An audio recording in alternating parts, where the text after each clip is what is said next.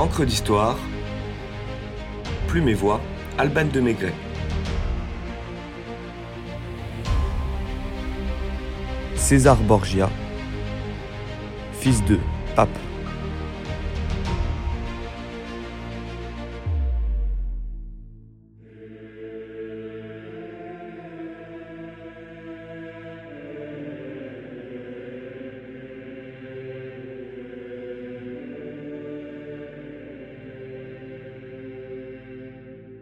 Le 13 septembre 1475, un petit César voit le jour à Rome.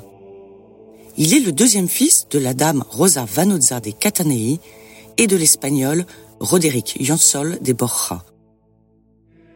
La fameuse Lucrèce et un autre fils, Geoffrey, naîtront également de cette liaison, puis deux autres garçons d'une future relation de Roderick et Giulia Farnese. Profession du père, cardinal. Ambition, pape. Objectif bientôt atteint. Pape donc en neveu, cardinal de père en fils, bienvenue dans la sulfureuse saga des Borgia. Il faut remonter 20 ans plus tôt alors que Nicolas V vient de rendre l'âme et que la place de Saint-Pierre est libre. Les grandes familles ennemies de Rome, Orsini et Colonna, ravivent leur querelle pour positionner les leurs, si bien que le conclave jette son dévolu sur un cardinal de compromis, neutre et âgé. C'est ainsi que l'évêque de Valence, Alphonse de Borja y Jansol, devient le pape Calixte III. Ces trois années de pontificat lui suffisent pour s'enrichir et pratiquer un népotisme ardent envers deux de ses neveux, dont Rodrigo Borgia. Les Valenciens ont italianisé leur nom, qu'ils hissent au rang de cardinal. Propulsé à la plus haute fonction du Saint-Siège après le pape, Rodrigo manifeste des dispositions politiques et administratives remarquables en tant que chancelier de l'Église romaine, mais également de fortes velléités dans la séduction de la jante féminine. S'il n'est le premier haut dignitaire de l'Église de la Renaissance à avoir une progéniture, c'est bien le seul à la reconnaître publiquement. Dans la lignée de son oncle, et animé par une ambition plus que prodigieuse, Rodrigo n'a de cesse que de promouvoir aux plus hautes positions ses enfants, appelés par pudeur neveux du pape. Et cela dès son élection en 1492 à la papauté sous le nom d'Alexandre VI. Le népotisme se transforme en philitisme, bien que le mot n'existe point, et se traduirait plus vulgairement aujourd'hui par piston ou favoritisme filial. Ainsi, Juan ou Giovanni, l'aîné, le premier-né, l'obligé à un dessin exceptionnel, est fait duc de Gandhi, préfet de Rome, gonfalonier de l'Église et brigue le titre de roi de Naples. César, comme fils cadet, est destiné à une carrière ecclésiastique et se retrouve nommé évêque de Pamplune à 15 ans et cardinal de Valence à 17 ans par son père, le souverain pontife. Pour autant, les goûts du second fils semblent moins portés vers l'Église que les armes, la corrida, les chevaux ou les femmes. Dignus patri filius. Quant à la belle Lucrèce, son mariage à l'âge de 13 ans avec Giovanni Sforza, seigneur de Pesaro et Gradara, laisse au pape l'espoir d'agrandir son pouvoir dans l'Italie centrale. Ce pape a décidément le sens de la famille et de ses intérêts, ou l'inverse. Quoi qu'il en soit, ses enfants sont bien aidés d'avoir un papa pape. Universellement, aucun ne choisit son ordre dans la fratrie. Mais à la Renaissance, le rang de naissance dictait son avenir et faisait fi de sa vocation intime. Cavalier hors pair, bel homme, de la plus élégante posture et de la meilleure éducation, César supporte mal l'existence d'un frère aîné qui occupe les fonctions pour lesquelles lui-même est né. Injustice du droit d'aînesse Jalousie du cadet Les deux probablement. Et peut-être en plus une rivalité féminine en la personne de Sancha d'Aragon, maîtresse partagée par les deux frères et épouse de leur jeune frère Geoffrey. César, qui a hérité de l'ambition sans borne de son saint-père, décide d'évincer son rival qui jouit des plus hauts pouvoirs. En juin 1497, à la veille d'assister au couronnement de Frédéric II d'Aragon à Naples, les deux frères dînent joyeusement ensemble. Le corps de Giovanni, percé de neuf coups d'épée, est retrouvé le lendemain dans le Tibre. Rome entière murmurait le nom du meurtrier, mais personne n'osait le prononcer tout haut, raconte l'historien Raphaël de Volterra. L'affaire est étouffée par Alexandre VI lui-même, qui réprime son chagrin et rapporte son ambition sur César. Les partisans du fils Borgia lui attribuent cette devise lourde de sens pour un Romain nommé César. Aut Caesar, aut nil. Ou César, ou rien.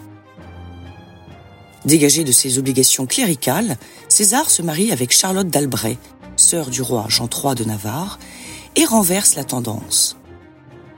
Il n'est point comme son frère l'instrument de l'ambition paternelle, mais utilise son pontife de père pour servir la sienne. Crée une Italie avant l'heure. Le père gère les affaires diplomatiques et le fils les questions militaires. Le projet nécessite hommes et fortunes. Le roi de France Louis XII est bien malheureux avec Jeanne de France, la femme boiteuse et estropiée qu'on lui a imposée pour monter sur le trône. Il rêve d'épouser Anne de Bretagne, afin d'ajouter à son royaume une région atlantique non négligeable. Le pape fait apporter par son fils la bulle de divorce au pauvre père du peuple, en échange du titre de duc du Valentinois et des terres qui vont avec pour César mais également d'une armée pour servir ses desseins. Le renfort français s'avère une aide précieuse pour conquérir la Romagne, qui sous le coup d'étranglement, empoisonnement et meurtre en tout genre, finit par céder. Le royaume de Naples semble lui aussi une proie judicieuse. Décision est-elle prise d'associer les Borgia aux Aragons? César, appuyé par son père, fait pression sur son beau-frère Giovanni Sforza pour affirmer que son mariage avec Lucrèce n'a pas été consommé.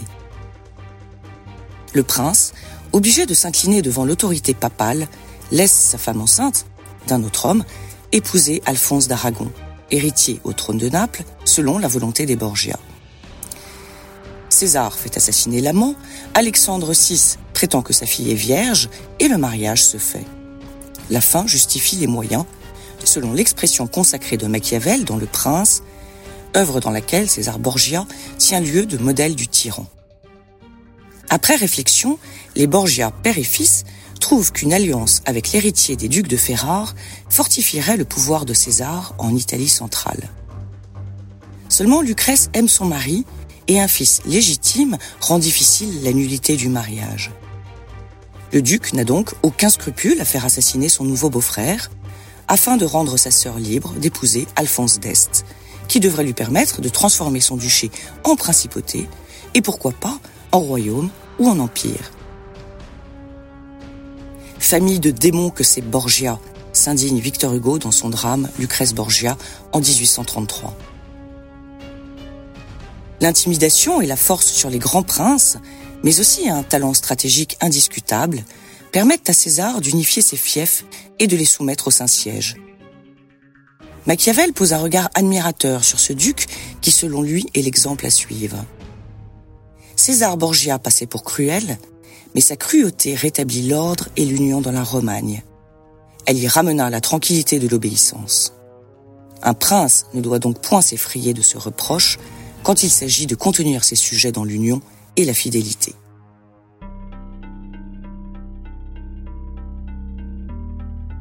L'épopée s'achève un soir d'août 1503. Alexandre et César tombent malades à la suite d'un dîner chez le cardinal Adriano di Castello. La légende dit qu'ils auraient bu par erreur le vin d'un flacon empoisonné qu'ils destinaient à certains convives. Le pape, moins robuste que son fils, ne se relève pas et meurt quelques jours plus tard. Voici l'épitaphe que Machiavel décernera au pape L'esprit du glorieux Alexandre fut alors porté par le cœur des âmes bienheureuses. Il avait auprès de lui, empressé, ses trois fidèles suivantes, ses préférées, la cruauté, la simonie, la luxure. Sans le soutien pontifical, César n'est plus César. Il ne peut plus faire pression sur le conclave qui désigne un nouveau successeur de Saint-Pierre, peu favorable au duc du Valentinois. Réfugié au château Saint-Ange, il est contraint de remettre le trésor des Borgia et de renoncer à la Romagne pour sauver sa vie. c'en est fini du grand César qui est livré à Ferdinand le catholique. Après deux ans d'enfermement dans le château de Medina del Campo en Castille, dont il parvient à s'évader, César Borgia se retire au service du roi de Navarre, son beau-père, et tombe au cours d'un assaut en mars 1507, donnant un terme à la légende noire des Borgia. Lucrèce, quant à elle, brille à Ferrare comme protectrice des arts, mais cela est une autre histoire.